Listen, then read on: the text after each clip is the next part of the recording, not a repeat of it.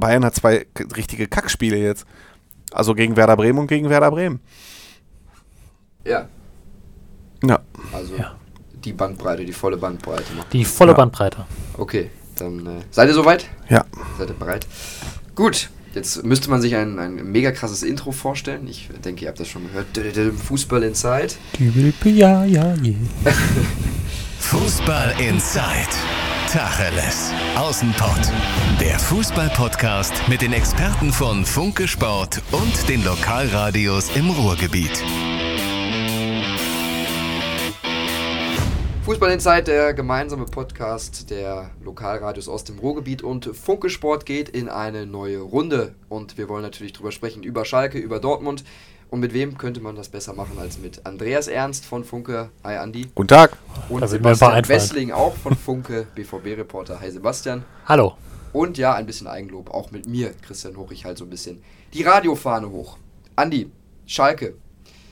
Ist heute eine Meldung aufgekommen, Dieter Hecking als ähm, womöglicher neuer Trainer bei den Königsblauen. Und du hast mal direkt einen Kommentar rausgehauen, es wäre die Sicherheitsvariante. Wieso? Ja gut, also ich glaube nicht, dass irgendein Schalker, äh, als er die Meldung gelesen hat, heute Morgen aufgestanden ist und erstmal ein Champagner aufgemacht hat.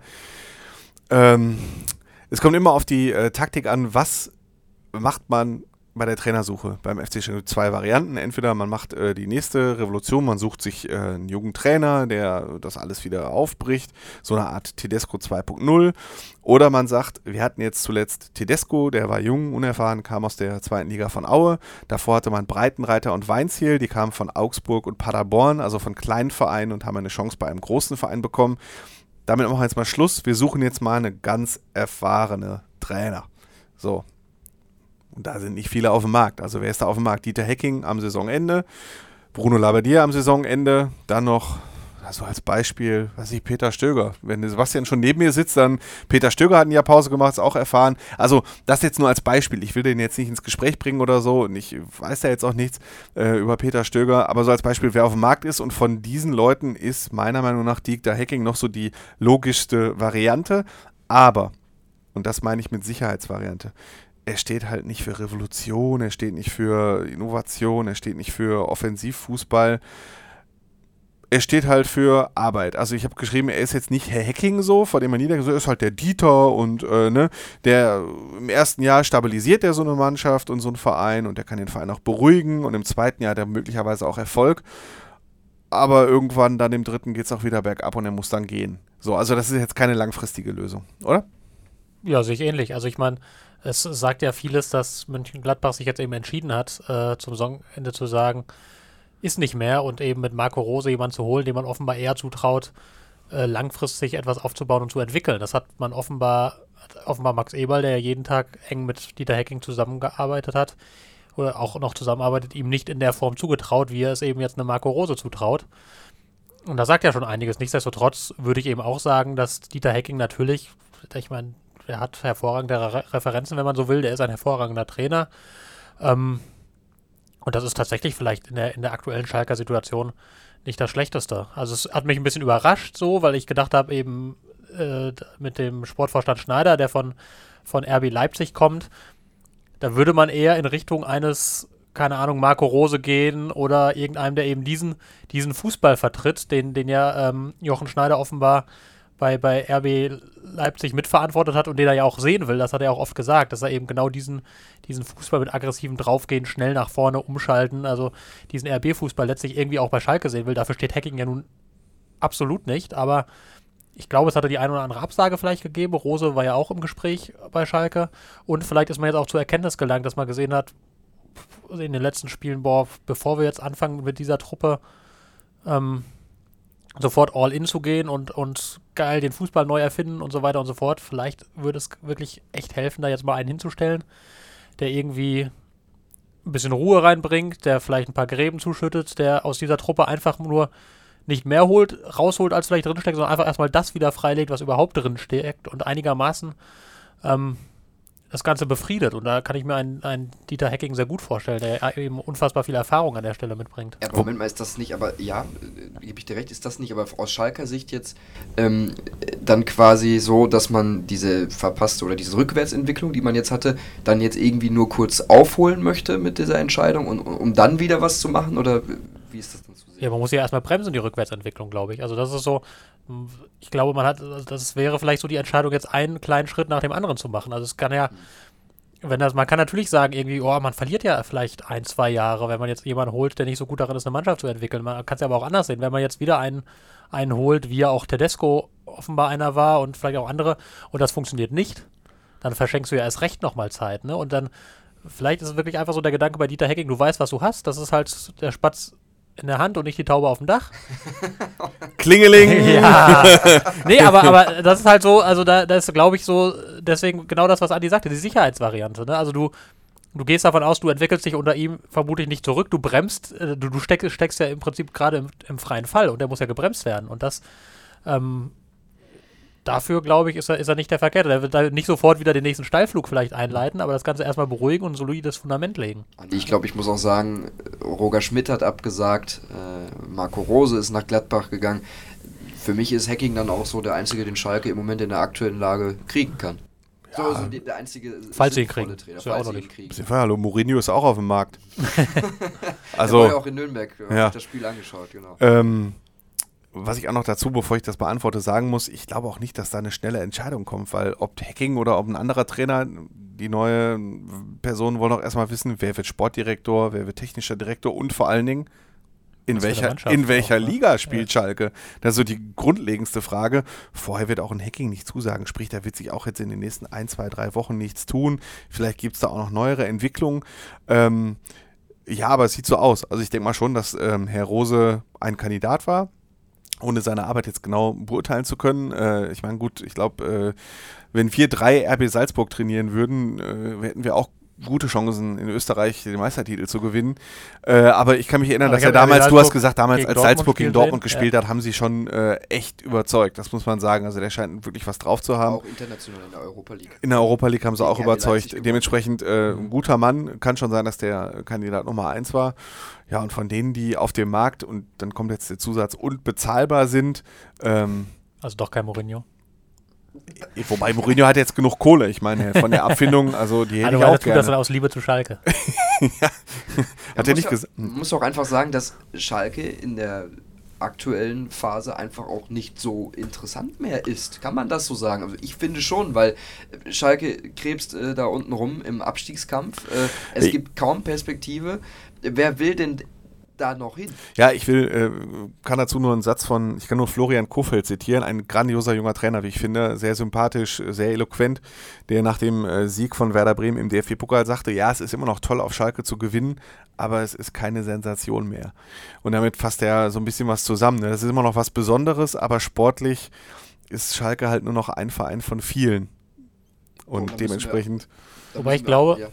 ich glaube schon, dass das zwei Ebenen hat. Ich glaube, ähm, dass es als Trainer ja auch einen großen Reiz haben kann, zu sagen, ich komme zu Schalke und wenn ich da Erfolg habe und diesen Verein jetzt tatsächlich wieder nach vorne bringen, dann, äh, keine Ahnung, baue die mir ein Denkmal vorm Stadion. Weiß ich ja nicht. Also das ist klar, das ist ja schon, kann ja, glaube ich, schon, der Verein kann ja, glaube ich, nach wie vor einen sehr großen Reiz ausüben, weil es eben natürlich sportlich momentan nicht so läuft und du weißt auch nicht, was für eine Truppe du dann da hast, aber du hast ein unfassbar emotionales Umfeld und wenn das funktionieren sollte, dann bist du dann bist du irgendwann der Heil. Ich meine, Hüb Stevens, der wird doch heute auf Händen durch Gelsenkirchen getragen. Gut, jetzt hat er sich dieses aktuelle Engagement angetan, ist er vermutlich selbst nicht so ganz glücklich mit, aber der hat auf Schalke Erfolg gehabt und ich glaube, der, der müsste, wenn er denn wollte, in keiner Kneipe in Gelsenkirchen jemals was bezahlen. Überall würden sie ihn auf Händen tragen und und würde geliebt in, in der ganzen Stadt. Und äh, das, das hat ja auch, das hat ja auch was. Also ich glaube also, schon, dass das, dass das Menschen auch durchaus anfasst und mitnimmt. Auch damals ein Jupp Heinkes, der zu Schalke mhm. kam, der, der, der hat ja auch große große Erfolge gehabt hatte und so, der aber trotzdem auch fasziniert war von der Aussicht, bei diesem Club eventuell dauerhaft Erfolg zu haben. Das ist, das ist natürlich was Reizvolles, ungeachtet natürlich der ganzen Probleme, die, die dieser Club aktuell mit sich bringt. Und ich glaube, es ist noch als Trainer was anderes als als Spieler vielleicht. Also als Spieler im Moment würde ich auch eher sagen, boah, warum denn Schalke? Da spiele ich nicht international, da weiß ich nicht, ob ich jemals international spiele, schwierig gerade. Aber als Trainer ist das, glaube ich, auch irgendwie eine coole Chance. Ja, ich schieße jetzt mal als Gegensatz äh, dazu eine königsblaue Leuchtrakete und äh, werfe mal kurz ein, ähm, warum ist Marco Rose dann zu Mönchengladbach gegangen, wenn Schalke so reizvoll ist? Erstens. Ähm, und zweitens, das haben Herr Tedesco gedacht, Herr Weinziel gedacht, Herr Breitenreiter gedacht. Coole Sache, Schalke. Ich mache jetzt mal da den großen Larry. Ähm, hat nicht funktioniert. Vielleicht äh, sagen jetzt junge Trainer auch, mein Gott, das hat jetzt dreimal nicht funktioniert. Vielleicht wäre ein anderer Verein für mich als Karrierestart doch besser. Und ähm, ich wollte noch was Drittes sagen. Das hat er jetzt aber vergessen. Red du mal weiter. So ja, stimmt. ich, ja. Ich, wir müssen auf einen Punkt noch zurückkommen, unabhängig von der ähm, Sache reizvoll Schalke, immer, natürlich. Es ist ein großer Verein mit einer mega Tradition, aber ich glaube, die aktuelle Situation darf man nicht unterschätzen. Und in der aktuellen Situation äh, hat vielleicht auch äh, Schalkes neuer Sportverstand, Jochen Schneider, ich will nicht sagen, die Aufgabe unterschätzt, aber der gibt für mich aktuell kein gutes Bild A in der Außendarstellung ab und B hat er auch noch nichts vorzuweisen. Er hat keinen technischen Direktor, er hat äh, keinen ähm, sportlichen Leiter noch verpflichtet und noch keinen neuen Trainer für die kommende Saison. Und so langsam aber sicher muss der Verein, natürlich weiß er nicht, in welcher Liga sie spielen, aber so langsam aber sicher müssen solche Planungen doch mal vorangehen. Erstens, ich weiß, was ich sagen wollte. Es gibt nur einen, der ein Denkmal kriegt und das ist Hüb Stevens, wenn er den Klassenerhalt schafft. Ja. Das so. Ähm, und zu Jochen Schneider, ähm, man muss ja mit Kritik vorsichtig sein und die ein bisschen gelassen äußern.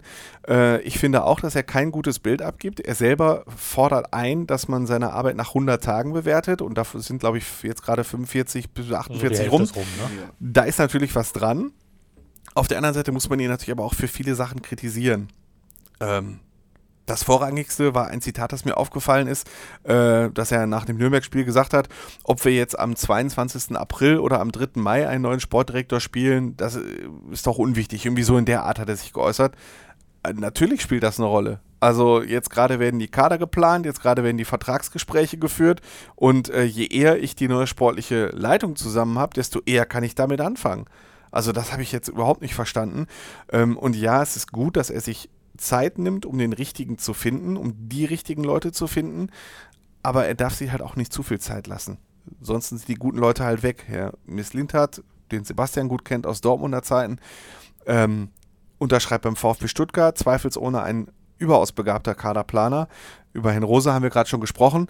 Ähm, der unterschreibt bei Borussia Mönchengladbach. Ja, und dann gibt es ja noch dieses Gerücht, dass er einen Chefscout von äh, RB Leipzig, Paul Mitchell, mitbringen möchte. Ähm, der ist auch jetzt überall anders im Gespräch. Also irgendwann gehen die guten Leute auch flöten. Ja, ganz genau. Also ähm, und äh, genau, normalerweise müsstest du jetzt mit äh, all, allen Mitteln damit beschäftigt sein, äh, die Mannschaft zusammenzustellen. Ne? Also ja. ich weiß nicht, ob, ob, ob Jochen Schneider das jetzt auch noch nebenbei macht, während er Trainer und Sportdirektor und technischen Direktor sucht. Er müsste es normalerweise tun und das auch noch zweigleisig aktuell. Ne? Also wenn man im Moment. Spieler will denn dann kommen, wenn der nicht mal weiß, welcher Trainer kommt? Ja, das ist, das ist in der Tat ein Problem. Ähm, und äh, ja, und wie gesagt, aber die Spieler brauchst du ja auch. Und du, du musst für die zweite Liga planen, genauso wie, wie, du für die erste Liga planst aktuell. Du musst ja Szenarien für beides entwickeln und musst da Leute ansprechen und, und ähm, überlegen, wie es denn weitergehen kann. Und da müsst, müsstest du eigentlich jetzt bei an vielen, vielen Baustellen so langsam Vollzug machen, sonst wird das eine sehr schwierige nächste Saison. Es gibt aber auch, äh, Stevens würde glaube ich sagen, eine positive Nachricht. Äh, Im Training war richtig Feuer drin. Ja? Die haben sich, äh, ja, ich will mal sagen, fast geprügelt. Hatten sich zumindest äh, an der Wäsche, Nabil Bentaleb und äh, Salif Sané. Dann gab es noch einen äh, Dialog zwischen Sebastian Rudi und, und Torwart Ralf Fährmann. Die waren sich auch nicht so grün über den, über den Trainingseifer von äh, Ralf Fährmann. Andi, äh, hat Schalke jetzt endlich mal kapiert, dass man auch kratzen, beißen muss im Abstiegskampf? Also, also sagen wir so, äh, ich habe das jetzt eher so als äh, Schlagzeile des Boulevards an einem nachrichtenarmen Tag empfunden. Ja, mein Gott, man hat sich ein bisschen geschubst. Also, ähm, also so what? Also das ist, glaube ich, jetzt nicht unüblich im Training einer Fußballmannschaft von der Bundesliga bis zur Kreisliga. Ähm, Aber auf Schalke war durchaus auch mal so, dass äh, man die Mannschaft, die daneben trainiert hat, am Platz mehr gehört hat als die Schalker selber. Ja, aber also das war jetzt nicht, dass sie sich, äh, wie in München es offenbar passiert ist, also auf Ruhrpott-Deutsch kann es ja sein, dass sie sich richtig auf die Fresse gehauen haben. So war es ja nicht. Das war eine Schubserei, die war nach einer Sekunde erledigt. Hüb Stevens hat es heute in der Pressekonferenz extrem runtergespielt, hat gesagt, ich habe das nicht mal gesehen. Ich soll geschlichtet haben, aber äh, wie soll ich geschlichtet haben, wenn ich das erst am nächsten Morgen aus der Zeitung von meinem Arzt, glaube ich, erfahren habe. Ähm, die versuchen es also extrem runterzuspielen. Ähm, also ich, das war jetzt eher so ein ja, also ein Streitchen sozusagen, das ich jetzt nicht unüblich finde. Und ich finde jetzt nicht, dass man daraus herleiten kann, wow, in der Mannschaft ist jetzt wieder Feuer. Dafür ist es jetzt ein bisschen, das war mir jetzt ein bisschen zu wenig und äh, dementsprechend würde ich das jetzt auch nicht hochkochen. Ja, sind ja auch Sachen immer, ich meine, das, wie, wie du gesagt hast, das passiert immer mal wieder in jeder Fußballmannschaft. Das passiert in Dortmund auch das ein oder andere Mal. Man kriegt es noch nicht so oft mit, weil nicht so viele zugucken. Ja, sicher, wir hauen Natürlich. uns da auch manchmal. Also ich würde, ich würde mich durchaus als besonderen Menschen bezeichnen, aber ich habe mich auch schon im Training diverse Male mit Leuten über den Platz geschubst. Also das passiert einfach, finde ich. Ähm, und äh, im Fußball, also im Profifußball hast du ja die Konstellation, dass immer alles extrem bewertet wird vor dem Hintergrund der Ergebnisse, die eine Mannschaft gerade hat. Ne? Also wenn jetzt die im Training wochenlang kein Wort reden, damit aber von einem Sieg zum nächsten eilen, dann würden alle sagen, boah, cool, wie ruhig es dazugeht und wie besonnen und wie konzentriert die ihre Arbeit machen. Äh, wenn, wenn du mit der gleichen Konstellation halt unten drin stehst, dann heißt es ja, die Mannschaft hat kein Feuer und lebt nicht und so weiter. Also wird, wird ja alles zu 99 Prozent immer im, vor dem Hintergrund dessen bewertet, wie die Ergebnisse sind. Also von daher bin ich immer nicht so der große Freund davon, von irgendwelchen Dingen, die im Training passieren, allzu große Ableitungen herzuleiten. Also egal, ob eine Mannschaft Erfolg hat oder nicht, mal schreien sie sich an, mal sind sie eher ruhig. Also kann man, glaube ich, nicht so generalisieren. Ich würde auch sagen, dass wir uns da diesbezüglich immer zurückhalten. Also, dass wenn sowas passiert, dass wir das jetzt nicht so groß aufbauschen, weil wir uns ja wirklich selber dann, wie Sebastian das gerade richtig gesagt hat, schon drüber ärgern. Also die Aussage kriegst du nicht von uns, da das super ist, dass Schalke jetzt da sich prügelt. Also ich glaube, Hüb Stevens hat den Eindruck gemacht, der fand das gar nicht so schlecht. Der hat auf jeden Fall gelacht darüber, hat er gesagt, muss er auch und damit ist dann auch gut. Ich glaube, ein Thema, wo er nicht so äh, drüber lacht im Moment, ist äh, die Personalie Alexander Nübel. Da hat sich der Berater jetzt unter der Woche geäußert. Ähm, Schalke hatte die Möglichkeit, Gespräche zu führen. Sie haben es nicht gemacht, was auch ihr gutes Recht ist. Jetzt ist halt für uns im Moment der falsche Zeitpunkt, um über eine Vertragsverlängerung äh, zu sprechen. Der Vertrag läuft 2020 aus. Das heißt, ähm, wenn man es jetzt nicht schafft, äh, mit ihm zu verlängern, würde er jetzt in die nächste Saison ablösefrei gehen. Und Schalke ja, das muss man sagen, reiht sich dann ja wieder Nübel in eine Reihe mit Kolasinac, mit Meier, äh, Kera, gut, da hat man noch was für bekommen. Äh, ein bisschen was, ja. Äh, ein, bisschen. ein, bisschen was. Äh, trotzdem, Andi, droht Schalke da schon wieder ja, ein eigenes Talent, das vielleicht größte deutsche Torwarttalent aktuell zu verlieren? Ja, also sagen wir so, ähm, wir können uns sicher auf den, den Sprache, Sprachduktus einigen. Es sieht nicht so gut aus für Schalke. Äh, dass Alexander Nübel sehr begabt ist, sieht wirklich jeder. Der Junge hat es einfach drauf, ob in der U21 oder auf Schalke. Der kann es. Er hat Ralf Fährmann abgelöst. Er ist. Äh, er hat diesen Punkt in Nürnberg nahezu alleine geholt. Äh, das Einzelne in Hannover, die drei Punkte hat er fast alleine geholt. Überzeugt sonst auch. Ähm, der ist begabt, der ist talentiert und es ist das gute Recht seines Beraters zu sagen, nö, wir legen das jetzt erstmal auf Eis. So. Sieht also schlecht aus, das möchte ich jetzt erstmal sagen. Auf der anderen Seite ähm, finde ich es auch ein bisschen zu einfach, dass jetzt alle auf Christian Heidel rumhacken. Äh, wer kann sich nicht mehr wehren und äh, er hatte sicherlich gute Gründe dafür, äh, nicht mit ihm zu reden. Äh, es war natürlich riskant, das zu tun, aber Entschuldigung, keiner von uns dreien hätte vor der Saison vermutet, dass Ralf Fährmann im Februar nicht mehr Nummer 1 ist, FC Schalke 04 ist. So, und zu der Zeit, als Heide mit ihm hätte sprechen wollen, war Ralf Fährmann Kapitän, Nummer 1. Es war klar, dass er auf mehrere Jahre quasi die Nummer 1 bleiben wird. Und ähm, ist auch gerade Vizemeister geworden. Er war gerade Vizemeister geworden. Da komme ich jetzt nicht zwingend auf die Idee, den Vertrag äh, mit einem Ersatztorwart verlängern zu müssen. Zumal die Frage ist, hätte, hätte äh, Alexander Nübel das denn wirklich gemacht? Also das, ähm, äh, das wird natürlich jetzt, jetzt ein Stück weit kolportiert, dass das so ist, aber man, man weiß es ja nicht. Im Gegenteil, ich erinnere mich, dass Ralf Nübel durchaus auch im Winter noch. Alexander Nübel. Äh, Entschuldigung, Alexander Nübel. Ralf Nübel ist auch super. Ralf Nübel ist toll. Irgendein Nübel. Ja. Nübel von ganz oben. So. Ja. Ähm, dass er durchaus auch Unzufriedenheit hat erkennen lassen und gesagt hat, er würde sich jetzt eigentlich gerne mal gerne mal verleihen lassen ähm, oder, oder so. Also das, das, zumindest das, das wurde immer so geraunt im Hintergrund, ne? dass, dass ähm, der endlich Spielpraxis haben will. Deswegen, wer sagt denn, dass er wirklich, wenn man jetzt irgendwie, man hätte ihm ja, keine Ahnung, Vertrag hingelegt, der drei Jahre länger läuft zu den Konditionen einer Nummer zwei, logischerweise damals. Er sagt denn, dass er den so ohne weiteres unterschrieben hätte. Also deswegen, klar ist immer leicht im Nachhinein zu sagen, die hätten verlängern müssen, aber es gehören ja immer, immer mehrere Seiten dazu. Ähm, natürlich jetzt im Nachhinein kann man sagen, ja, wie doof sind die denn? Die haben da das größte Torwarttalent sitzen ähm, und verlängern nicht mit dem. Also ja, ungünstige Konstellation für Schalke gewesen. Klar, wenn der, wenn der jetzt dann geht, mh, hm, ablösefrei geht, sehr ärgerlich, aber auch das ist ja noch nicht raus. Also es ist ja durchaus, also weder äh, Alexander Nübel noch, noch sein Berater Stefan Bax, äh, mit dem habe ich einige Male gesprochen, den halte ich für einen sehr seriösen und auch sehr überlegten Vertreter seiner Branche. Ähm, und ich glaube auch nicht, dass er ihm jetzt unbedingt zuraten wird, beim erstbesten Versuch zu Bayern, Manchester, Paris, sonst wo zu gehen. Sondern auch da, wenn, wenn, wenn Schalke jetzt einigermaßen in vernünftiges Fahrwasser kommt und du erkennst, dass Alexander Nübel hier eine ganze Weile oder was heißt eine ganze Weile, aber hier vielleicht noch ein bisschen reifen kann. Äh, hier, also wenn, wenn er hier bleiben würde, wäre er die un unumstrittene Nummer eins. Darüber braucht man, glaube ich, gar ja. nicht reden. Und das kann seiner Entwicklung ja auch gut tun. Also auch, auch ein Manuel Neuer ist ja nicht bei der erstbesten Gelegenheit sofort gegangen, sondern er hat auf Schalke noch ein paar Jahre gespielt, hat auch seine erste Krise durchlebt. Das ist ja auch, auch nicht so ganz unwichtig für einen Torwart, dass man dann, wenn man jetzt mal drei, vier Bälle sich selbst ins Tor wirft, wie geht es dann weiter? Also wenn du das jetzt beim FC Bayern machst oder bei Barcelona, so bist du ganz schnell draußen. Wenn du das auf Schalke machst als Eigengewächs, dann wirst du durch so eine Phase halt auch mal durchgezogen und kannst dich entwickeln, kannst daran reifen, wie es genau Manuel Neuer vorgemacht hat. Und deswegen sehe ich jetzt auch noch nicht unbedingt, dass, dass er jetzt zwangsläufig weg ist. Aber natürlich, das würde ich ganz genauso machen, an seiner Stelle und seines Beraterstelle zu sagen, jetzt warten wir doch erstmal den Sommer ab. Also mal gucken, A, in welcher Liga spielt Schalke nächstes Jahr, B, wie geht es hier weiter, wer wird denn überhaupt Trainer? Setzt er überhaupt auf mich? Ne? Also ein Sportdirektor, was habe ich da, mit dem würde ich ja gerne reden wollen, bevor ich mich langfristig an den Club binde. So, das halte ich für vollkommen legitim und dann muss man mal gucken. Und wenn er dann geht, ja, dann, dann geht er. Das wäre sehr, sehr ärgerlich für Schalke, keine Frage. Aber auch davon würde der Verein jetzt, äh, müsste sich noch nicht sofort vom Spielbetrieb abmelden. aber Glaube ich. Warum ist es denn immer auf Schalke so? Das äh, fragen sich zumindest die Fans. Dass äh, ne, sie, sie Top-Talente haben und die einfach für, für keinen Pfennig, sagt man noch so schön, dann äh, weggehen. Im Fall, äh, im Moment äh, Summe der Einzelfälle? Nein, ähm, also bei, bei ähm, ich würde eher wirklich die individuellen Fälle sehen. Man hat sicherlich bei dem einen oder anderen Spieler, äh, hätte man früher die Chance gehabt, ist zum Beispiel bei Kolasinac.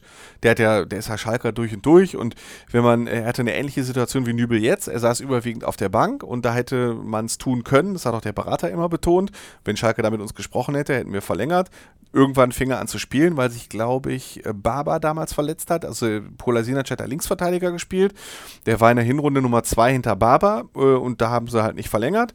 Wir gesagt haben, wir machen jetzt, setzen jetzt auf Abdul Rahman Baba. So waren wir jetzt mal auf Schalke, wirklich. Äh, und dann verletzte sich Baba, Kolasinac kam rein, spielte super und dann war der gleiche Fall. Hat er nicht verlängert. Macht so. Schalke doch immer wieder denselben Fehler. Ja, aber immer wieder würde ich jetzt sagen, Joel Matip hätte den Vertrag nicht mehr verlängert, ablösefrei weg. Leon Goretzka hätte den Vertrag nicht mehr verlängert, ablösefrei weg. Da hätte man, Leon Goretzka hat man ein Angebot gemacht, das noch nie ein Spieler des FC Schalke 04 bekommen hat. Ganz einfach. Max Meyer ist die Frage, ob es, also Max Meyer hat man auch ein, wie wir wissen, exorbitant gutes Angebot gemacht. Da hat Schalke, da muss man Christian Heidel verteidigen, er hat wirklich alles versucht, um Max Meyer zu halten. Und ich glaube, wenn Max Meyer heute dieses Vertragsangebot nochmal hätte, sitzt im Moment bei Crystal Palace, dem Tabellen 13. der Premier League, überwiegend auf der Bank. So, wenn er dieses Angebot nochmal jetzt bekommen würde, dann würde er dieses möglicherweise annehmen. Also da kann, würde ich jetzt Heidel keinen Vorwurf machen. Thilo Kehrer musstest du abgeben für diese Ablöse. Leroy Sané musstest du abgeben für diese Ablösesumme. Also ich finde auch da, Christian Heidel kann sich nicht mehr wehren. Man kann ihm vieles zum Vorwurf machen. Joel Matip war sogar vor seiner Amtszeit. Mir geht es gar nicht nur um, um Christian Heidel. Es, es, ist aber trotzdem ja so, auch wenn die Fälle, das ergibt Sinn. Aber es ist ja trotzdem so, dass sich das wiederholt. Ja, aber es geht ja jedem Verein so. Also es ist ja nicht so, dass Schalke der einzige Verein wäre in der Bundesliga, der ablösefrei Spieler abgibt. Also es ist, ähm, wie viele Fälle, über wie viele Fälle reden wir an der Stelle? Wir reden über, über Martip, wir reden über Kolasinac, wir reden über Goretzka, Goretzka Meier.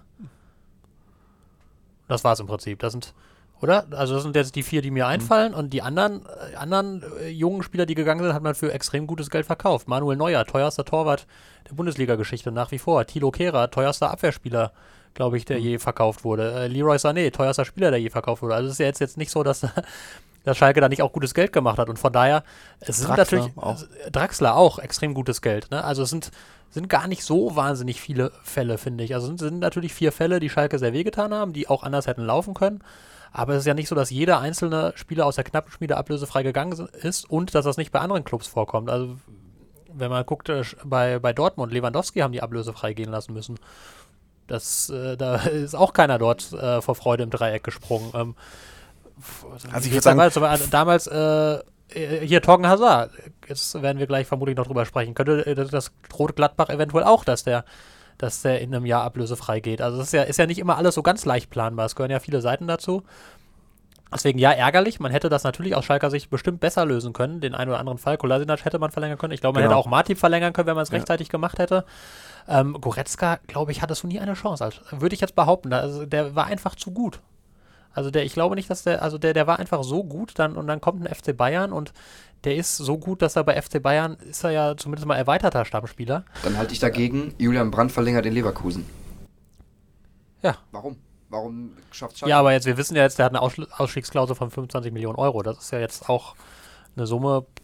Die quasi ablösefrei ist Und auf auch, äh, auch Leverkusen dem hat schon, Niveau. Und auch Leverkusen hat schon Spieler abgegeben äh, für, für günstiges Geld. Ne? Also ich weiß, das ist jetzt das ist ein paar Jahre her, aber es fällt mir jetzt gerade ein, die haben Sidney Sam als aktuellen Nationalspieler für zweieinhalb Millionen abgeben müssen. Also das ist ja ähm, Was das- noch viel ist, glaube ich. Also aus heutiger Sicht. Ja, gut, ja, das, das ist aus heutiger Sicht au- auch ein Schalker Flop, aber aus damaliger Sicht haben doch alle gesagt, oh, guck mal, Nationalspieler, zweieinhalb Millionen, äh, wo können wir Horst Held ein Denkmal bauen? Also das, das heißt, das, daran sieht man ja auch, wie schwer sowas planbar ist. Also wie gut Spieler in welchem Umwelt, Umfeld funktionieren, das ist ja, ist ja tatsächlich extrem schwer planbar. Also ich will jetzt gar nicht sagen, Schalke hat in der Vergangenheit alles richtig gemacht, Gott bewahre, die stehen nicht zufällig da unten. Aber ich glaube, es ist schon ein bisschen unfair, ähm, aufgrund von am Ende vier Spielern, auf die ich jetzt gekommen sind, wenn es Mhm. mehr sind, äh, kann man mir gerne eine Mail schreiben. Ähm, aber ich komme auf vier Spieler, die ablösefrei gegangen sind. Ja, shit happens. Also es passiert halt manchmal. Andere, Ja, also gesagt, ich andere sagen- dafür haben, haben die was in den letzten fünf Jahren also weit über 100 Millionen an der knappen Schmiede auch verdient an einer an, an Abgängen. Wie Sebastian das sagt, jetzt. Kolasinac haben sie verpennt. Also das würde ich wirklich sagen, bei Kolasinac haben sie den Fehler gemacht. Den hätte man wirklich halten können. Max Meyer hätte man auch halten können, aber nicht, weil Schalke den Fehler gemacht hat, sondern ja weil was, weil Heidel, was weiß ich, was ne? da äh, bei Max Meyer eine Rolle gespielt hat, warum er diesen Riesenvertrag nicht angenommen hat. Ja, ähm, von daher kommen wir zu dem Verein, Nee, der etwas ja. weiter oben steht. Ne? Der, der Sebastian, der brennt schon. Der Ja, muss der- der- muss der- der jetzt- hat grad der schon- Muss das jetzt raushauen. Ja, der muss jetzt einfach über Torgen Hazard reden. Genau, Sebastian Feuerfrei. Ja, ja, genau. Guter Mann. Guter Mann.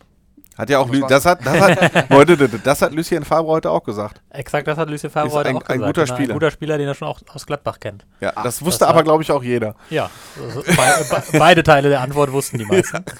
ähm, ja, was soll man groß sagen über Torgan Hazard? Ein Spieler, der eine wirklich sehr, sehr gute Entwicklung genommen hat diese Saison, ist jetzt in der Rückrunde nicht mehr ganz so auffällig, Gut, wobei das das, jetzt, trifft auf glaube ich, alle Gladbacher zu. Ja. trifft auf alle zu. Und ich glaube, es hat jetzt auch in den letzten, also ohne dass ich Gladbach intensiv verfolge, hat jetzt auch deutlich besser ausgesehen wieder in den letzten ein, zwei Spielen. Ähm, ja, unfassbar guter Spieler, sehr, sehr vielseitig einsetzbar auch, polyvalent, wie Lucien Favre früher mal zu sagen pflegte. Hat er in, in Dortmund noch gar nicht gesagt. Ähm, ja, und äh, ein Spieler auf einer Position, wo Dortmund sucht, die geben Christian Pulisic ab für ein bisschen Kleingeld. Und Ja, bisschen. ähm, haben jetzt Bedarf an einem neuen Spieler und da ist, passt jemand wie Torgen Hazard, der, der vorne sehr, sehr viele Positionen spielen kann, hervorragend rein. Offiziell ist es noch nicht. Offiziell ist es noch nicht, nein, aber, es ist, ähm, hat, der, es ist- der Ebel hat es ja schon auch ein bisschen angedeutet. Ne? ja, genau. Also es ist so, dass, dass also das, das weiß ich auch aus Gesprächen mit, mit vielen Leuten in Dortmund, dass sie sagen, das wäre schon so die 1A-Lösung momentan. Also das ist da, ähm, wünscht man sich den zu bekommen. Ich bin auch der Meinung, dass das gegenüber Christian Pulisic eine Verbesserung tatsächlich ist. Das sehen nicht unbedingt alle so, aber ich finde schon, einfach weil es sehr, sehr viel, also sehr viel mehr Dimensionen in seinem Spiel hat. Also das ist, ähm, ist vielleicht nicht ganz so ein schneller Dribbler wie Pulisic, aber dafür sehr viel vielseitiger in seinen Aktionen. Bei Pulisic auch vers versierter ein ja, bisschen. bei? Pulisic hast du zuletzt den Eindruck oft gehabt, dass, dass der, der gegnerische Verteidiger ganz gut weiß, was ihn als nächstes erwartet. ne? Also der ist immer noch natürlich schnell und gerade im Konterspiel eine Waffe, aber oft weiß der Verteidiger so auf, einigermaßen, was auf ihn zukommt. Und bei einem, bei einem Hazard ist das schwieriger, weil der eben auch ein unfassbar gutes Passspiel mit sich bringt, der eine sehr gute Übersicht hat und dann eben auch auf sehr vielen verschiedenen Positionen auftauchen kann und dir dort als Gegner wehtun kann. Und ähm, ja, es ist so, ähm, Dortmund möchte ihn sehr, sehr gerne haben. Ähm, er will auch nach Dortmund, nach allem, was man hört. Ähm, Gladbach äh, möchte natürlich, äh, Max Eberl weiß, dass, ähm, dass Dortmund gerade 65 Millionen eingenommen hat für Pulisic. Davon will er natürlich einen großen Teil dann abhaben. Andererseits hat er halt das Problem auch, dass dieser nur noch ein Jahr Vertrag hat. Und da sind wir dann in der Situation, die ich ja vorhin schon angesprochen habe. Du weißt, ähm, in einem Jahr kann es passieren, dass er ablösefrei geht. Dann guckst du jetzt natürlich, wenn du den abgeben musst, dass du noch möglichst viel Geld mitnimmst. Da ist zumindest ein Club wie Gladbach natürlich darauf angewiesen, dass sie auch eine Ablöse generieren für so einen Spieler. Darf der denn, äh, kommt der denn dann in eine Mannschaft theoretisch nächstes Jahr, die die Schale in den Himmel gereckt hat? Wird der, geht er zum kommenden deutschen Meister? Oh Gott. Äh, Soll ich? Ja, komm, mach du mal erst und dann korrigiere ich das. Nein. Nein, ich äh, will erstmal eine Vorabanmerkung machen. Irgendwie tun wir gerade so bei Dortmund, fällt mir das zumindest auf. Wir reden schon über die kommende Saison, reden wir gleich auch noch drüber. Michael Skebe übernimmt die U19 und Otto Addo kommt zurück und Azar und Pulisic geht. So, ne, ja, also man, man, wir reden da jetzt drüber und man redet, aber wir vergessen dann irgendwie, Alter, die haben nur einen Punkt Rückstand und die spielen jetzt in Freiburg. Das ist ein Spiel, das man als Borussia Dortmund gewinnen kann und muss. Und Bayern München hat jetzt zwei schwere Spiele gegen Werder Bremen. Erst in der Bundesliga, dann im Pokal. Das Pokalspiel beinhaltet, dass sie eine englische Woche haben und dann nächste Woche sind die dann möglicherweise ein bisschen kaputter. Also, dass die Bayern alle Spiele bis Saisonende gewinnen, die spielen unter anderem noch gegen Leipzig, glaube ich, ist jetzt auch nicht so wahrscheinlich. Also, ja, dass Dortmund in der aktuellen Verfassung, die sie zum Beispiel in der zweiten Halbzeit gegen Mainz äh, gezeigt haben, alle gewinnen, halte ich auch für. Ja, ja, richtig. Aber ähm, ich wage mal jetzt, ich werfe jetzt noch mal in die Runde. Äh, Sebastian, du hast das Training gesehen, du kennst dich da besser aus. Ähm, wenn die jetzt, schon mal vor Bremen macht, holt einen Punkt gegen Bayern und Dortmund gewinnt in Freiburg, was jetzt beides nicht sehr unwahrscheinlich ist, hat Dortmund auf einmal wieder einen Punkt Vorsprung ja. in der Tabelle. Und dann setzt sowas ja möglicherweise. Wir haben dann schon den 30. Spieltag. Und wenn du dann in den 31. Spieltag gehst oder in den, wie auch immer, in den 31. mit einem Punkt Vorsprung und kannst deutscher Meister werden, ja, also wenn das nichts freisetzt in der Mannschaft, weiß ich auch nicht. Ja, das ist äh, durchaus richtig, klar. Die Tabellenlage äh, lässt sich ja nicht wegdiskutieren. Ähm, aber jetzt macht, also auf mich macht Bayern München jetzt in den letzten Wochen den massiv stabileren Eindruck. Also ich meine, das, das 5-0 in München, da braucht man gar nicht drüber reden. Das ist natürlich, das, das, war, das war schon eine, eine ordentliche Demonstration. Aber ich finde auch, ähm, Genau, das letzte Spiel jetzt gegen Mainz, da hat Borussia Dortmund 2-1 gewonnen, hat eine Halbzeit super gespielt, 2-0 geführt. Und dann war in der zweiten Halbzeit aber ganz, ganz vieles weg. Da wurde man von Mainz so richtig hinten reingenagelt im eigenen Stadion. Kann und kann, kann, sich bei Roman Bürki aber mal richtig bedanken, dass man nicht noch mindestens ein Tor kassiert hat. Ja, da war ja gerade die Abwehr Vogelwild und da weiß ich nicht, was da in den Köpfen vorging, aber da war auf einmal sehr, sehr vieles weg von dem, was man eigentlich kann. Und auch in den Wochen vor, vor München muss man, muss man offen sagen, das Spiel gegen Wolfsburg, ähm, das war 90 Minuten schlecht und dann hat man in der Nachspielzeit halt zwei Tore gemacht und das gewonnen. Und das hätte man eigentlich nicht unbedingt gewinnen müssen. Äh, bei Hertha auch 3-2 gewonnen durch ein spätes Tor. Hätte auch nicht sein müssen. Also es ist nicht so, dass jetzt Borussia Dortmund derzeit wahnsinnig erfolgreich aufspielt. Die Bayern machen für mich den deutlich stabileren Eindruck. Deren Spiele jetzt bei Düsseldorf, das war zum Beispiel auch, also Düsseldorf besiegst du auch nicht mal eben im Vorbeigehen und die haben die ja so unfassbar beherrscht und haben da 4-1 gewonnen, hoch, 5-1 sogar, ne? Nee, 4-1. Nee, 4-1, richtig, 4-1 gewonnen, hoch verdient 4-1 gewonnen und deswegen, also Borussia Dortmund ist in einer hervorragenden Position, da muss man sich nichts, äh, das, das kann man nicht leugnen und die haben natürlich alle Chancen, Meister zu werden, aber es hängt zu 100% von den, von den Münchnern ab. Wenn die so spielen, wie sie gegen Dortmund gespielt haben und gegen Düsseldorf, wenn sie das immer einigermaßen abrufen können, dann sehe ich keine Mannschaft mehr, die denen gefährlich wird, auch Leipzig nicht. Ähm, und wie gesagt, ich habe auch so meine Zweifel, dass Dortmund jetzt durchmarschiert und alle Spiele gewinnt. Deswegen sehe ich, sehe ich im Moment die Chancen deutlich größer, dass Bayern Meister wird. Aber das Schöne ist, ähm, das kann sich auch kann sich ja jederzeit ändern. Ne? Also ich hätte, man, man, hätte ja auch nicht gedacht, dass die Bayern gegen Freiburg Punkte liegen lassen, haben sie trotzdem getan. Sind wir mal gespannt. Aber im Moment sehe ich Bayern klar vorne. Wie ist das eigentlich entstanden? Gefühlt reden wir bei Borussia Dortmund jetzt über eine, eine Krise, ne? nach, de, nach dem 5-0 gegen Bayern. Und irgendwie der Trainer, der hat schon ein bisschen was abbekommen. Natürlich ist das eine heftige Niederlage, aber vor der Saison äh, lag Dortmund jetzt nicht in Trümmern, aber da war ja auch einiges kaputt. Es ist jetzt keine Endzeitstimmung für mich, aber gefühlt ist das alles so, ja, so negativ. Äh, ist das nur durch diese Pleite gekommen oder wie erklärst du das? Ja, du bist ein bisschen, bisschen das Opfer geworden der Erwartungen, die du selbst geschürt hast. Ne? Also die Mannschaft war vielleicht einfach zu früh zu gut. Ähm, Hat sie über, haben- auch über Limit dann gespielt? Also sie hat auf jeden Fall sehr, sehr nah am Limit gespielt. Also in der, in der Hinrunde hat ja alles gepasst. Also da haben erstens, da sind, sind die Spieler alle durch die Decke gegangen. Äh, der Hakimi, der gekommen ist beispielsweise, der ist ja als Backup für Lukas Bischek verpflichtet worden.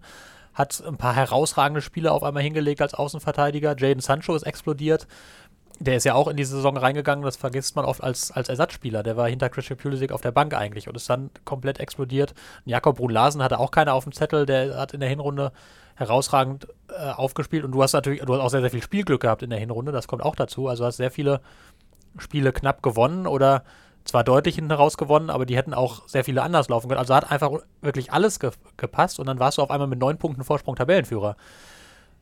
Und dann ja, ist es natürlich so, dass, dass, dass sich natürlich dann die Erwartungshaltung ändert. Auch in, der, auch in der Mannschaft natürlich ist jetzt inzwischen die Erwartungshaltung eine andere und im Club. Also man sagt jetzt nicht mehr, Ortsweiter wäre geil, sondern die haben ja auch kommuniziert, sie wollen Meister werden. Ähm, Endlich, würdest du sagen. Du End- das ja schon. ich habe das, ich hab das natürlich viel vor- früher schon gefordert, Ja. genau.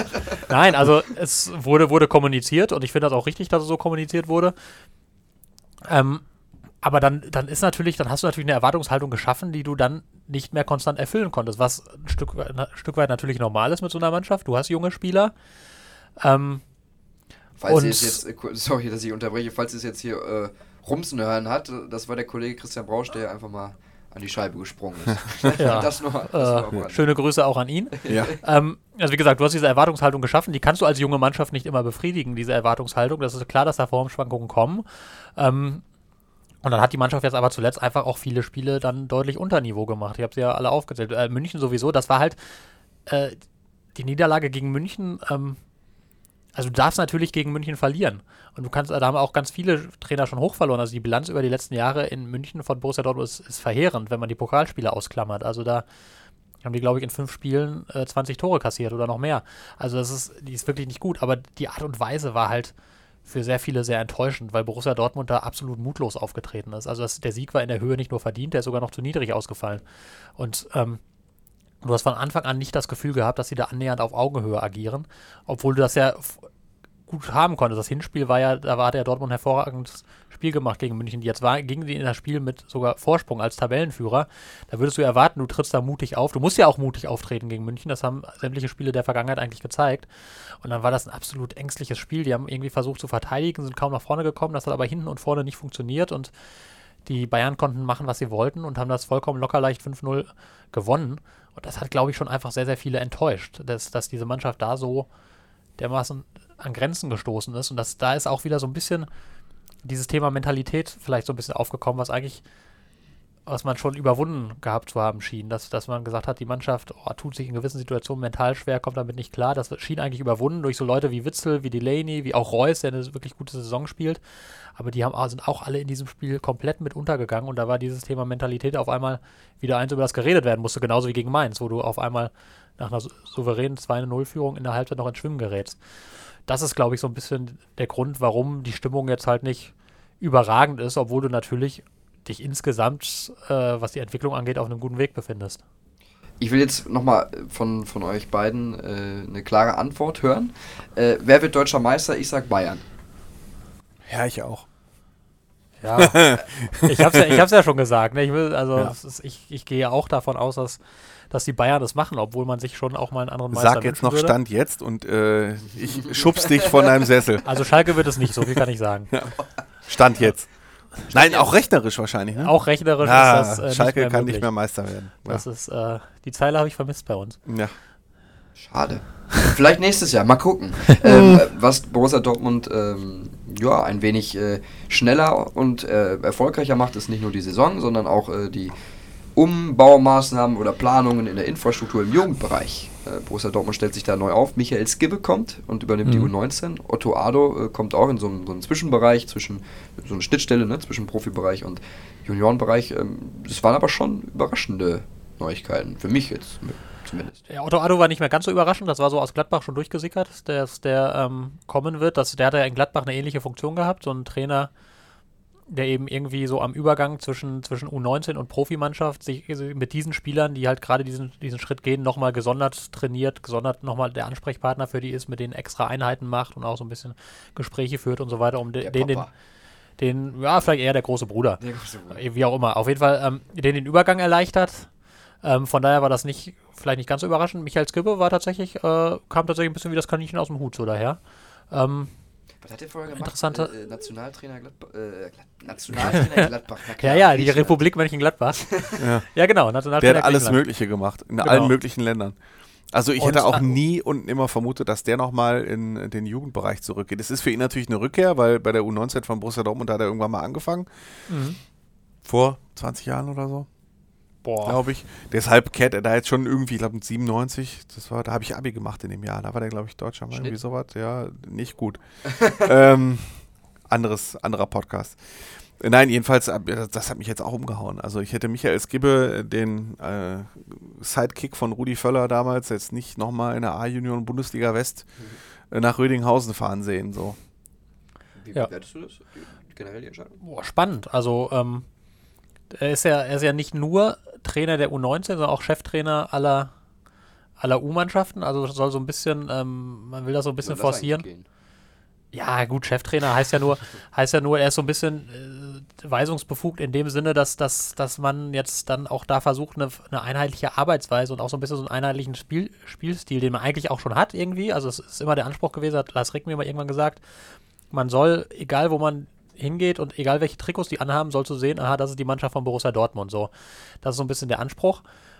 Und das ist äh, ein weiterer Schritt dahin, dass man halt sagt, da ist ein Trainer, der jetzt sozusagen die Richtung vorgibt und danach haben sich dann U17 und U15 und, und so weiter und so fort alle nachzurichten. Der ist natürlich, wird jetzt nicht bei allen ständig am Spielfeld dran stehen, kann er ja gar nicht. Aber er ist so ein bisschen, es ist halt der, der, der, äh, der Primus inter pares, der Erste untergleichen. Ähm, hattest, äh, ich hatte gutes Abi übrigens. Abi. Nein, hatte ich nicht, aber ich habe Asterix gelesen. Asterix. Ähm, ähm, also der gibt das halt so ein bisschen vor, ne? Also das ist also ein, ein weiterer Schritt dahin, das noch, noch vielleicht etwas professioneller aufzustellen und noch ein bisschen mehr dahin zu kommen, dass man, dass man da die Spielweise vereinheitlicht und dass jeder Linksverteidiger von der U9 bis zur U19 rauf mit den gleichen Vorgaben arbeitet und so, um das halt genau die Spieler heranzuzüchten, in Anführungszeichen, die man halt haben will. Wie hat das eigentlich der bisherige U19-Trainer Benny Hofmann ist es, ist, äh, die Entscheidung eigentlich äh, wahrgenommen? Du hast äh, getwittert, dass, dass er jetzt auch einen anderen äh, Posten übernimmt. Ist das jetzt ein Aufstieg für ihn? Oder? Ich würde sagen eher nein. Ja, also, Ähm, also ich habe, ich habe, ich habe, nee, ich habe ehrlich gesagt seitdem mit ihm nicht gesprochen. Das war ja auch erst gestern. Also so oft laufe ich ihm auch nicht über den Weg. Ähm, er wird jetzt ähm, sportlicher Leiter für die sogenannten Aufbaumannschaften. Das ist äh, bei Borussia Dortmund eigentlich bei allen Clubs so ungefähr. Also es ist nicht immer ganz trennscharf, aber äh, bei Borussia Dortmund ist es die U12 bis die U15. Da soll er jetzt halt verstärkt so der der Verantwortliche sein, der das große Ganze im Blick hat. Sicher ist das ein Ähm, Abstieg. Also, da kommt er, der Andi. ja, also, Entschuldigung, äh, U19 von Borussia Dortmund, U23 von Borussia Dortmund, das sind Sprungbretter in den Profifußball. Und wenn man jetzt den Herrn Hofmann sagt, auch übrigens, äh, du wirst jetzt mal äh, sportlicher Leiter der U12 bis U15, ähm, Ich glaube, der freut sich da jetzt nicht so. nee, würde ich jetzt sagen, ne? so, wo ist der nächste Verein? Ich enthalte mich einer Bewertung, bis ich mit ihm darüber gesprochen habe. Ja, boah, ja. Stand jetzt. Stand jetzt. ja, ja, ja, ja. Ja, Ja, sag mir so, ich bin total gespannt auf Skibbe, weil äh, jetzt greife ich, äh, ich hoffe, du hast genau, ne, greife ich das Asterix-Bild, weil Skibbe damals U19-Trainer war, war Borussia Dortmund in der Jugendabteilung so ein bisschen das kleine gallische Dorf, ja. Oh. Glaube ich. Bin ich gespannt. er ist auf jeden Fall, er ist auf jeden Fall, er war sehr Und erfolgreich mit der Dortmunder Jetzt Jugend. ist das, eher das äh, Gegenteil und ich meine, der Mann hat 20 Jahre Profifußball gemacht, der hat zuletzt eine Nationalmannschaft trainiert. Ähm, ob der jetzt modernen Jugendfußball verkörpern kann, ich enthalte mich da im Moment, ich kann dazu nicht sagen. Also er hat 1997 war einer der besten Jugendtrainer, äh, die wir hatten, hundertprozentig. Ähm, vielleicht kann das jetzt wieder werden, das keine, keine Ahnung. Möglich. Nicht möglich. Wie war's denn jetzt? Weiß ich nicht. Also möglich ist es schon. Ich bin kein Dortmund-Reporter. Ich bin kein Skibbe-Reporter. Stand jetzt. Dann- Ja. Hey, je. Da mache ich gleich noch eine Collage draus. Ja, Stand gut. Stand jetzt. Stichwort Trainer noch. Ähm, ein Thema, was im Moment irgendwie wieder so komplett aufgekommen ist. Also Markus Weinziel, Sandro Schwarz, Stevens, äh, vielleicht habe ich noch einen vergessen. Die beschweren sich gerade alle öffentlich darüber im Umgang mit Journalisten und B auch generell, dass Trainer, wie hat es damals äh, Bruno Labbadia gesagt, der Mülleimer für alles ist ähm, oder sind. Ähm, wie, wie, wie seht ihr das? Ist das jetzt, wieso brandet das jetzt wieder auf und jeder äußert sich? Auch Nico Kovac hat es gemacht. Ja, das wüsste ich auch gerne. Also ich finde, ich finde, das ist schon, da ist, ist schon so eine gewisse Überempfindlichkeit schon da. Also ich, mein, ich finde auch nicht alles schön, was so geschrieben und berichtet wird. Und ich finde auch, mit manchen Menschen wird nicht, nicht immer fair umgegangen. Das, das kann man ganz klar sagen. Aber äh, also, es, wir haben ja hier vor der Haustür das Beispiel Hüb Stevens, der ja auch ganz vorne mit dabei war mit der Journalistenkritik. Und das, das habe ich ja nun überhaupt gar nicht verstanden, muss ich sagen. Also Hüb Stevens, ähm, ich ich finde seine knurrige Art, fand ich, fand ich durchaus manchmal auch irgendwie, hatte so einen gewissen Charme. Aber ähm, als er sich dann neulich eben hingestellt hat und Journalisten so komplett abgekanzelt hat, so, so wirklich ins Persönliche reingehen, ne? du bist lächerlich und dir beantworte ich keine Fragen mehr und jetzt bist du ein Papagei und was soll die Frage? Also das, das kann ich nicht verstehen. Also da, da, natürlich kann er gereizt sein, aber da lässt er seinen, seinen Zorn ja an den Falschen aus, dass er seine Mannschaft diesen direkt daher spielt. Und also, wenn man, wenn man da nicht kritisieren darf in der Lage, wann denn dann? Also deswegen, ähm, ja, manchmal schießen Journalisten etwas übers Ziel hinaus. Das, da, das, das räume ich ein. Manchmal wissen, haben Journalisten auch nicht unbedingt den nötigen Einblick oder das nötige Wissen und üben trotzdem deftig Kritik. Das ist alles keine Frage. Aber da haben sie, glaube ich, alle übers Ziel hinausgeschossen. Auch Nico Kovac, der der ähm, sich da unfassbar beschwert hat nach dem 5-0-Sieg, wie gemein die Journalisten alle gewesen seien. Das, das, ich meine, da soll er zu seinen Vorgesetzten rennen, die zählen ihn ja am laufenden Band an. Also am nächsten Tag sitzt Rummenigge wieder in einer Talkshow und zählt ohne Not seinen Trainer an. Also das ist doch, da, da, so geil kann ein Journalist ihn doch gar nicht kaputt machen, wie er, äh, wie, wie das da die Vorgesetzten machen. Ähm, und, äh, oder Paul Dardai, der dann sagt, das war fast wie ein Mordanschlag. Also, Entschuldigung, wo leben wir denn? Also das, das, da habe ich, da ich wirklich kein Verständnis für. Man kann natürlich sich ab und an mal beschweren, dass man unfair behandelt wird, aber dann kann man ja auch, also ich finde dann, dann auch immer, da muss man nicht das, das große ganze Fass aufmachen, sondern wenn jetzt Journalist XY blöd über mich schreibt, dann kann ich mir doch einfach mal Journalist XY schnappen und sagen, hör mal, was soll das? Dann klärt man das und fertig. So, haben, so hat man es früher oft gemacht, so erlebe ich es auch selber jetzt noch oft genug, dass ich den einen oder anderen Anruf kriege mit nach dem Motto, was soll denn der Scheiß? Und dann klärt man das, aber dass man das dann. Da also einfach vor die Tür. Hab, ja, ja, aber ich habe ja auch keine Lust, mich immer, dass ich immer in den Topf geworfen werde mit anderen, die vielleicht Blödsinn schreiben. So. Also ich finde das, also ich finde, das ist, da ist sehr viel Weinerlichkeit momentan unterwegs irgendwie. Ich sehe das genau wie Sebastian. Also ausnahmsweise stimme ich dir da vollkommen in allen Punkten zu. Ähm, und ich meine, heute, es gibt ja auch so ein Beispiel, dass die Trainer sagen, äh, die Journalisten stellen bei Pressekonferenzen keine Fachfragen. So, heute hat bei der Pressekonferenz mit Lucien Favre, hat ein Kollege eine Fachfrage gestellt. Was kam von Favre für eine Antwort? Das wird jetzt zu lange dauern und ich habe keine Zeit. Ja, das wäre dann auch wieder so ein Gegenbeispiel. Und außerdem ist. Ich habe keine Zeit. Das ist Pressekonferenz, die hat so lange zu gehen, bis eine Antwort. äh, jetzt habe ich einen Faden verloren. Ja bis eine Antwort gekommen ist und bis alle Fragen beantwortet sind. Auch immer dieses äh, nur noch zwei Fragen, ja, Entschuldigung, das ist auch für mich völliger Bullshit. Genau, und eins muss man auch sagen, wir Journalisten, uns kann man nicht vorwerfen, ihr könnt euch ja gar nicht da reinversetzen. Also was wir uns anhören müssen äh, oder was wir lesen müssen bei Facebook äh, unter den Texten und Twitter und unter den Textkommentaren, beschweren wir uns? Also ich habe mich noch nie beschwert. Ich lese das und nehme davon was als Kritik an und ich habe jetzt keine Pressekonferenz und beschwere mich über die äh, über die unfairen Nutzer, die mit uns äh, und was soll das und da lache ich mir noch den Arsch ab. Also das wird man von mir jetzt nicht hören. Also ich glaube, was man schon sagen kann, ist, ähm, dass, dass natürlich manche Trainer oder manche auch Fußballer sehr, sehr hart angegangen werden und dass auch, dass auch äh, Grenzüberschreitungen stattfinden, glaube ich schon. Und ähm, ich glaube auch ich, als ich angefangen habe, ähm, habe ich mir sehr viel weniger Gedanken darüber gemacht, dass da ja eben auch, dass ich, dass ich klingt jetzt sehr platt, aber dass ich halt über Menschen schreibe und dass die das ja auch irgendwie lesen und dass er auch was mit denen macht, sondern wenn man so als junger, unbedarfter Journalist gerade in diesen Beruf reinkommt und dann, dann, dann macht man viel und dann schießt man gerne auch mal übers Ziel hinaus und dann, dann schreibt man Dinge das, und da, da, da hat, habe ich die ein oder anderen Gespräche geführt, sehr deutlichen Gespräche mit, auch mit Spielern, die, die mich dann irgendwann mal beiseite genommen haben und gesagt, hör mal, sag mal, was soll, was soll denn das, ne? Also erklär mir das auch nur. Also meistens sehr, sehr respektvolle Gespräche tatsächlich hast da, auch. Hast du da ein Beispiel? Was du, was du sagen möchtest, kannst? Ähm, ich hatte beispielsweise einmal, das kann ich glaube ich erzählen, eine Auseinandersetzung mit Roman Weidenfeller. Der war überhaupt nicht einverstanden mit einer Bewertung, die ich geschrieben hatte. Ähm, da haben wir also zufällig, als ich aus dem Stadion rausging, ähm, kam er auch gerade mit seiner Familie irgendwie raus. Und dann nahm er mich beiseite und sagte: Hör mal, äh, erklär mir das doch mal, ich verstehe das nicht. Und dann haben wir darüber diskutiert. Ähm, sind letztlich so auseinandergegangen, dass ich gesagt habe, also ich bleibe bei meiner fachlichen Einschätzung dessen, aber ich habe es, ich sehe ein, dass die Formulierung keine gute war. Ne? Also dass ich, das war etwas, etwas, etwas flapsig dahingeschrieben, ich hatte mich ein bisschen in die Formulierung verliebt und das klang so schön, aber äh, war halt nicht so ganz nett dem Menschen dann gegenüber so. da? Boah, ich, ich weiß es ehrlich gesagt nicht mehr so ja. ganz genau. Also es ging, ging glaube ich, um das Thema Strafraumbeherrschung und ich habe geschrieben, Strafraumbeherrschung wird nicht mehr seine allergrößte Stärke werden oder so. Und das kam bei ihm so an, nach, nach dem Motto, Strafraumbeherrschung kann er gar nicht, was er ja auch, auch nicht stand, aber man kann so, also Ja, ja. es führt jetzt sehr weit, ne? so viel Zeit haben wir nicht. ähm, aber Moment mal, so ist das hier nicht. Nein, aber also so. Und das ist eigentlich ein Beispiel, finde ich, dann, wie es aber dann auch ganz gut laufen kann. Ne? Dann redet man miteinander und dann, dann habe ich den Lerneffekt dann auch tatsächlich daraus mitgenommen, dass ich jetzt, wenn ich solche Sachen schreibe, mir immer sehr gut überlege, kann ich das so schreiben? Wird das dem Menschen gerecht? Also das ist ja, ähm, also nicht, nicht nach dem Motto, oh Gott, oh Gott, ich muss ihm ja morgen gegenübertreten und dann ist er vielleicht sauer auf mich. So gar nicht, sondern dass man einfach so. Nö, genau. Aber dass man einfach mitdenkt, dass man jetzt halt, man schreibt ja nicht über Roboterwettkämpfe, sondern dass das eben auch Menschen sind und denen musst, mit denen musst du fair umgehen und gerecht umgehen. Und ich erkenne total an, dass da dass das nicht immer gegeben ist, dass teilweise unfair mit Leuten umgegangen wird. Ähm, aber dann soll man doch bitte auch mal Ross und Reiter nennen, weißt du? Dann soll man sich nicht hinstellen und sagen, ihr blöden Journalisten, ihr seid alle gemein.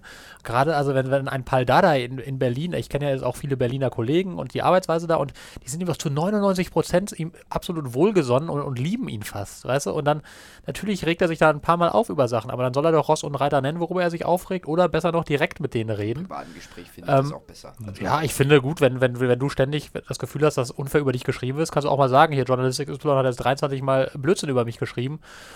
Ist vielleicht auch mal ein legitimes Mittel äh, des, des Gegenschlags sozusagen, aber dann alle direkt haftbar zu machen, finde ich albern und B, finde ich, ist das schon von sehr viel Weinerlichkeit geprägt, weil man darf ja auch nicht vergessen, die profitieren ja auch alle enorm von dem ganzen Zinnober, der drumherum gemacht wird. Also die beschweren sich ja immer alle, dass das so ein Zirkus ist und so viel Aufmerksamkeit und sie haben gar keine Ruhe mehr.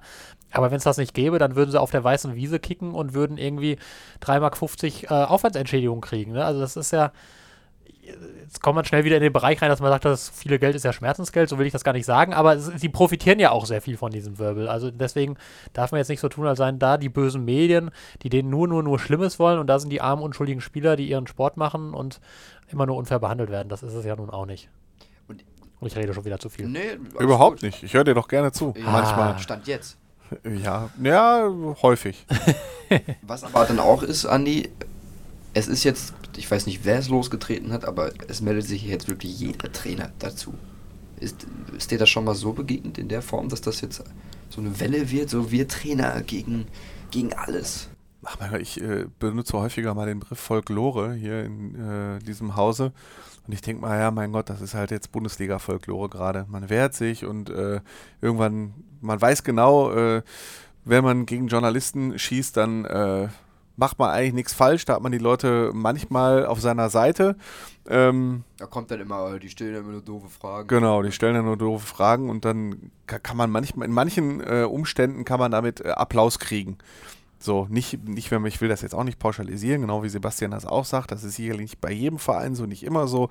Man muss immer die individuelle Situation betrachten, äh, die Zeitungs-, die Journalistensituation vor Ort und so weiter. Das wird jetzt auch zu weit führen, aber es ist halt manchmal en vogue und wenn man es sagt, dann kriegt man halt ein bisschen Applaus und so what.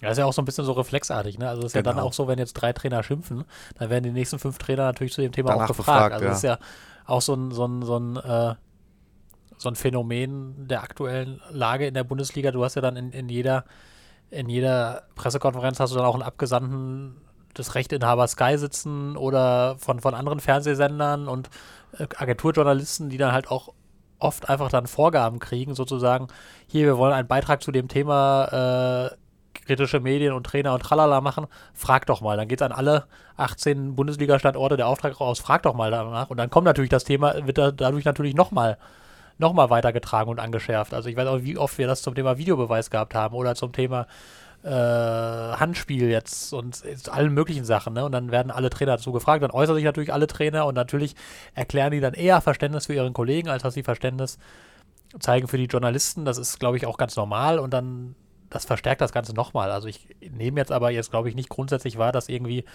die Akteure in der Bundesliga uns irgendwie groß feindseliger begegnen, als sie das jetzt irgendwie vor zwei, drei, vier, fünf Monaten gemacht hätten, dass da jetzt irgendwie Verschlechterung des Verhältnisses oder so stattgefunden hätte. Das überhaupt nicht. Also, sondern da sind jetzt einfach mal ein paar sehr, sehr ausfällig, möchte ich schon fast sagen, geworden, aber das wird sich auch wieder einrenken. Ich glaube, wir können zusammenfassen, gegenseitiger Respekt, ja, sich hinterfragen, ja, aber jetzt nicht bei jeder Kleinigkeit direkt anfangen zu weinen. So, Genau. gefällt mir. Ich danke euch beiden äh, Ja. für die knappe Stunde jetzt wieder. Oh je. Also mir hat Spaß gemacht. Ja, Äh, mir auch. ich hoffe euch. Äh, Danke an alle, die bis hierhin zuhören. Ja, Ja. genau. Das stimmt. Äh, an euch auch gerne könnt ihr uns bei iTunes eine Bewertung dalassen. Äh, und auch sonst auf Twitter, Facebook schreiben, wie ihr die Folge ja, so erlebt habt. Kritik, Anregung, das hören wir uns gerne an. Wir sind da ja nicht so. Weinerlich. Jo, Danke, macht's gut. Bis dann. Ciao. Ciao. alles klar. Fußball Inside, der Fußball-Podcast mit den Experten von Funke Sport und den Lokalradios im Ruhrgebiet.